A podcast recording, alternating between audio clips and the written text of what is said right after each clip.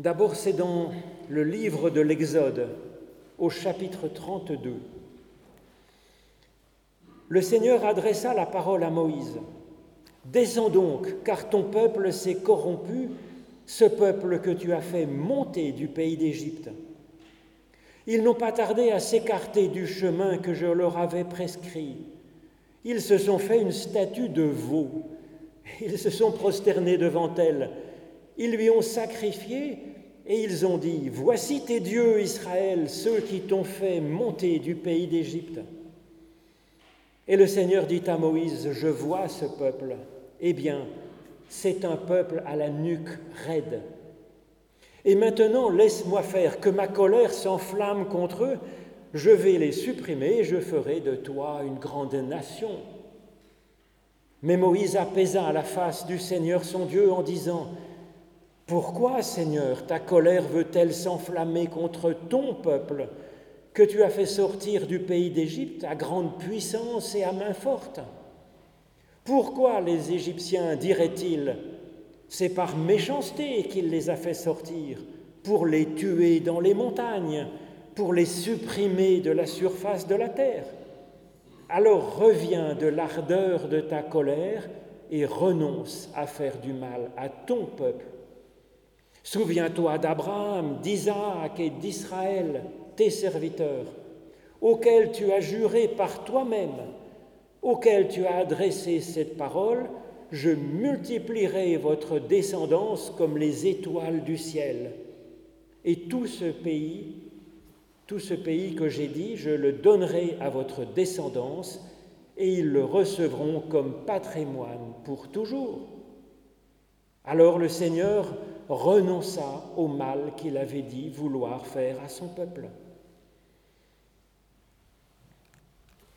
Et puis dans l'évangile de Jésus-Christ, selon Luc, au chapitre 15, ces paroles bien connues de Jésus rencontrant des intégristes de l'époque. Les collecteurs d'impôts et les pêcheurs s'approchaient tous de Jésus pour l'écouter. Et les pharisiens et les scribes murmuraient, ils disaient, Cet homme-là fait bon accueil aux pêcheurs et il mange avec eux. Alors il leur dit cette parabole. Lequel d'entre vous, s'il a cent brebis et qu'il en perde une, ne laisse pas les 99 autres dans le désert pour aller à la recherche de celle qui est perdue jusqu'à ce qu'il l'ait retrouvée Et quand il l'a retrouvée, il la charge tout joyeux sur ses épaules et de retour à la maison, il réunit ses amis et ses voisins et leur dit Réjouissez-vous de moi, réjouissez-vous avec moi, car je l'ai retrouvé, ma brebis qui était perdue. Je vous le déclare, c'est ainsi qu'il y aura de la joie dans le ciel pour un seul pécheur qui se convertit, plus que pour 99 justes qui n'ont pas besoin de conversion. Ou encore quelle femme, si elle a dix pièces d'argent et qu'elle en perd une, n'allume pas une lampe ne balaye la maison et ne cherche pas avec soin jusqu'à ce qu'elle l'ait retrouvée? Et quand elle l'a retrouvée, elle réunit ses amis et ses voisines et leur dit, Réjouissez-vous avec moi, car je l'ai retrouvée, la pièce que j'avais perdue. C'est ainsi, je vous le déclare, qu'il y a de la joie chez les anges de Dieu pour un seul pécheur qui se convertit.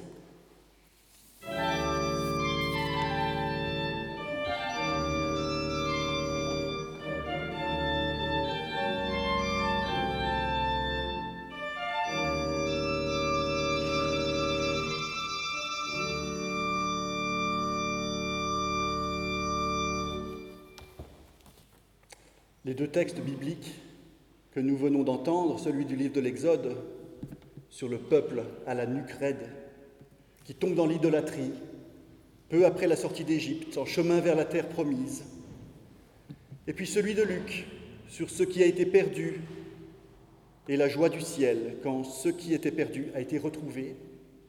Ces deux textes nous en disent beaucoup sur celui qui se trouve en filigrane et même bien plus qu'en filigrane, tout au long des écrits bibliques. Le Dieu d'Israël est un Dieu qui vient chercher celles et ceux qui sont perdus. On pourrait dire que quasiment toute l'intention de Dieu, toute la prédilection de Dieu va vers ce qui est perdu. Celles et ceux qui sont perdus. C'est un fil rouge majeur de cette collection d'écrits que nous appelons la Bible. Ce fil rouge est très important. À notre tour, nous pouvons aisément perdre ce fil et imaginer toutes sortes de choses à propos de ces écrits, de ces textes. Nous pouvons par exemple en faire des ressources pour mieux comprendre la culture hébraïque ou la culture sémitique de langue grecque du premier siècle de notre ère. Sans doute que c'est intéressant. Mais ce faisant, nous passons peut-être à côté de ce que ces écrits veulent nous dire à nous aujourd'hui. Que nous disent-ils à nous aujourd'hui? Quelle est la parole vivante du Seigneur pour nous à travers ces écrits, par ailleurs si lointains culturellement et historiquement? À mes yeux, il s'agit d'un message tout simple, mais que nous avons d'immenses difficultés à percevoir, à intégrer. Un message que nous mettons toute une vie, et sans doute nous faudrait-il davantage que toute une vie pour intégrer ce message dans notre existence tant collective que personnelle. Ce message, je le résumerai ainsi, nous nous perdons toujours à nouveau. Mais Dieu ne cesse de se mettre en quête de celles et ceux qui se perdent nous-mêmes, afin de nous trouver et afin que nous retrouvions le chemin qui mène à la vie. Nous perdons le fil, toujours à nouveau. Je ne viens pas ici vous enjoindre à battre votre coulpe, comme le psalmiste. Je ne viens pas ce matin lancer un appel à la repentance comme tel moine médiéval. Je ne suis pas un savonarole redivivus. L'Écriture, par contre, vient nous éclairer notre réalité. Elle vient nous manifester le fait que nous perdons le fil. Nous perdons le chemin, nous errons, nous nous égarons. Si nous avons besoin d'illustrations concrètes de ce fait, si nous sommes tentés de penser que nous ne sommes pas du tout perdus, mais que nous avançons tout à fait correctement sur le chemin. Alors élargissons quelque peu la perspective, au-delà de nos histoires personnelles et de nos présents même personnels. Élargissons quelque peu la perspective, ne restons pas omnubilés par nos vies individuelles, même si nous trouverions passablement d'éléments en elles. Ouvrons les yeux, balayons notre monde du regard et observons en face la violence dont nous sommes capables en tant qu'être humain. Ou plutôt qu'être inhumain, on peut être tenté de le dire. Nous perdons toujours à nouveau le chemin de notre humanité, le chemin qui conduit à notre propre humanité, collective et personnelle. La dernière manifestation de notre perdition, si vous me permettez d'utiliser ce terme quelque peu désuet. C'est notre rapport au monde qui est le nôtre et dont nous faisons pleinement partie. Pas seulement le monde autour de nous, l'environnement, mais le monde dont nous sommes partie intégrante, qui est en nous comme nous sommes en lui. Nous défigurons ce monde. Et ce faisant, nous nous défigurons nous-mêmes.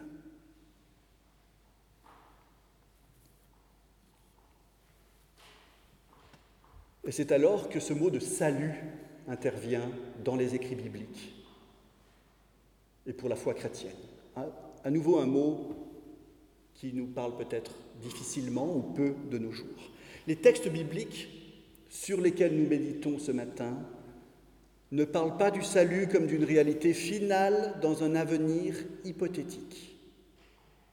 D'ailleurs, Jésus parle très peu du salut de cette manière, même si on l'attend et on lui pose des questions sur ce point-là. Le salut n'est pas simplement une réalité qui arriverait à la fin. Les récits de l'Ancien Testament, mais aussi un texte comme celui de Luc 15 de ce matin, sur ce qui a été perdu puis retrouvé, viennent nous interpeller dans notre aujourd'hui, ici et maintenant.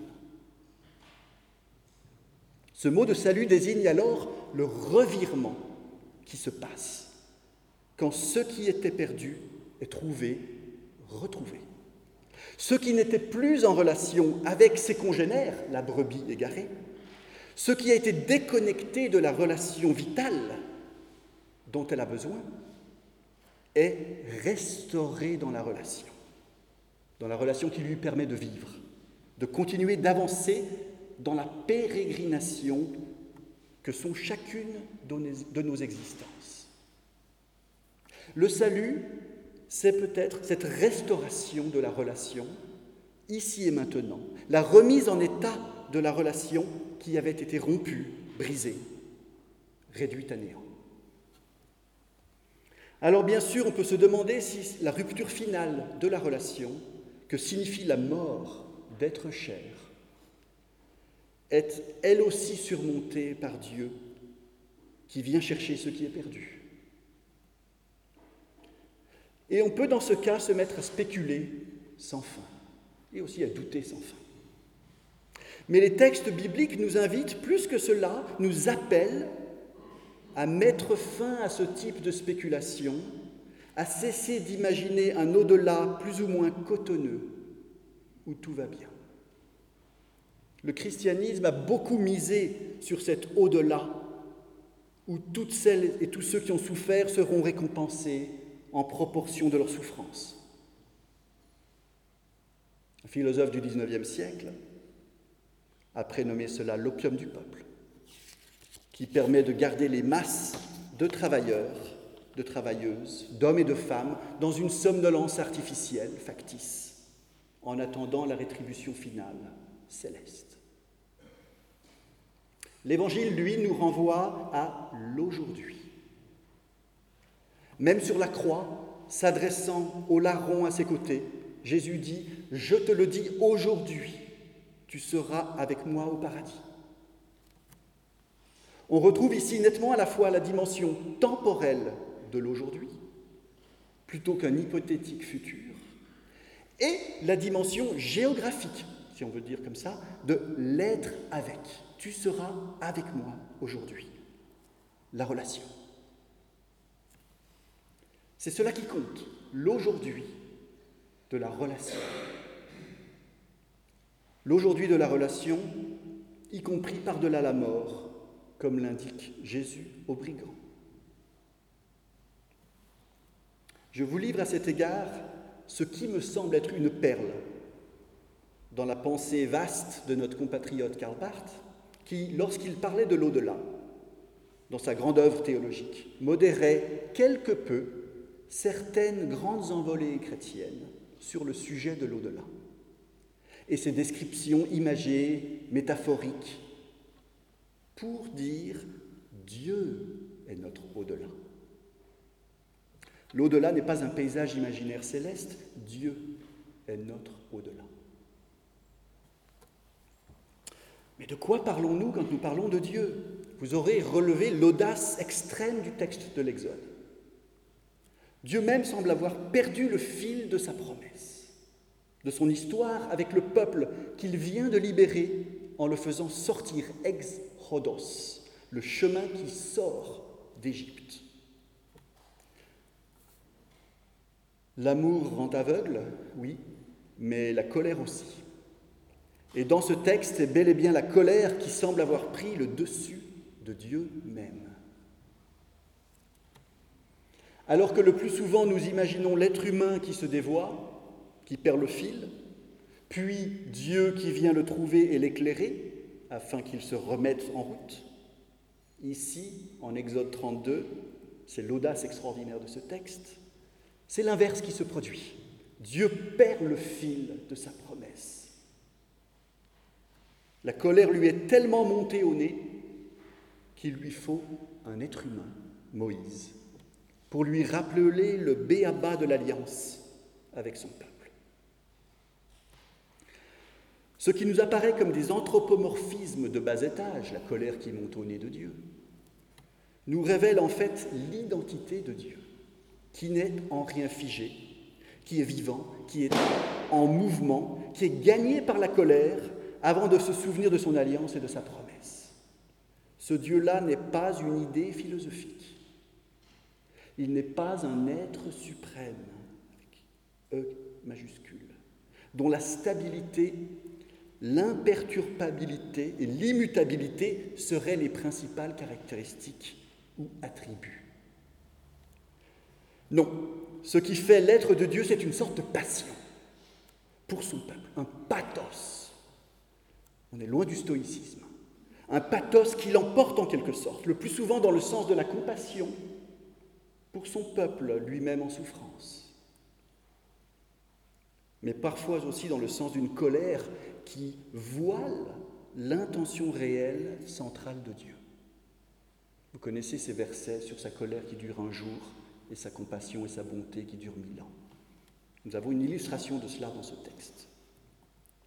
Dans cette alliance, cette histoire avec son peuple, Dieu n'est pas le souverain assis sur son trône qui n'entend rien dans son palais de ce qui se passe dans son royaume.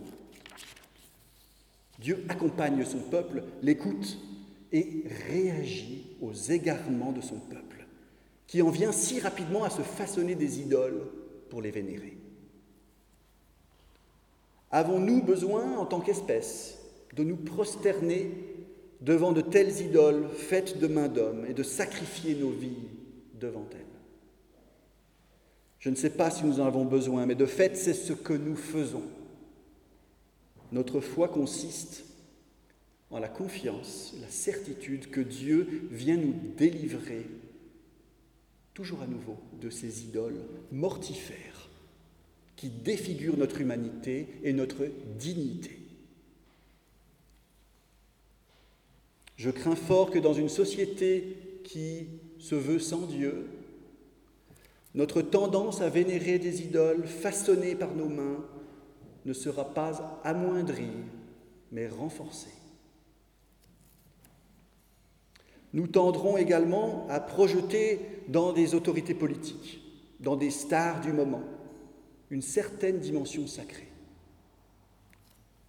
Cela, nous l'avons vu tout au long du XXe siècle, encore en temps de chrétienté d'ailleurs. Et nous continuons de le voir en ce début du XXIe siècle. On se débarrasse de Dieu à nos risques et périls.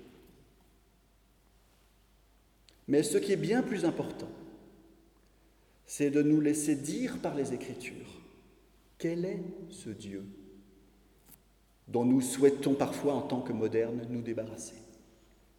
Non pas un être suprême figé dans le marbre, mais plutôt celui qui infatigablement vient relever ce qui était brisé et tombé, qui vient remettre debout ce qui se fanait, ce qui se ratatinait. Cet acte de chercher, de trouver ce qui était perdu, on le voit dans le texte biblique, est la source d'une authentique joie. On le voit aussi dans le psaume 51. La source d'une authentique joie irrépressible, surprenante aussi.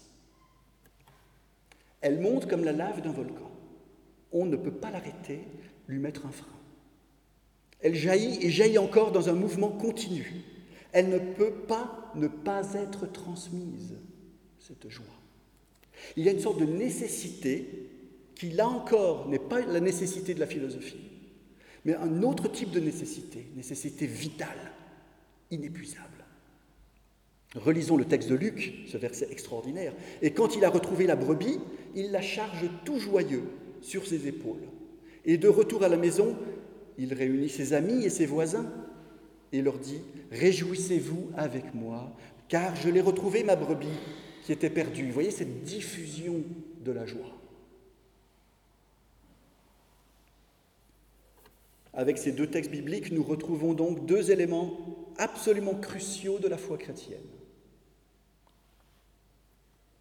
de la foi juive aussi, qu'on a longtemps appelé perdition et salut, mais que nous pouvons exprimer différemment aujourd'hui. Le fait que nous nous égarons en tant qu'espèce, en tant que créature, et l'urgence de retrouver le chemin qui conduit non pas à la mort, à la destruction, à la violence gratuite, à l'emprise sur autrui, mais à la vie. Sur ce chemin, et pas seulement au terme de ce chemin, la joie est donnée. Bien tassée, nouvelle, chaque matin. La joie de Dieu, de Dieu même, qui se réjouit chaque fois que ce qui était perdu est retrouvé. Une joie qui se répand comme une traînée de poudre parmi celles et ceux qui se reconnaissent comme ayant été trouvés et qui rendent grâce à Dieu, comme nous le ferons tout à l'heure, parce que Dieu est celui qui inlassablement se met en quête de l'humain et de toute sa création. Loué soit le Seigneur.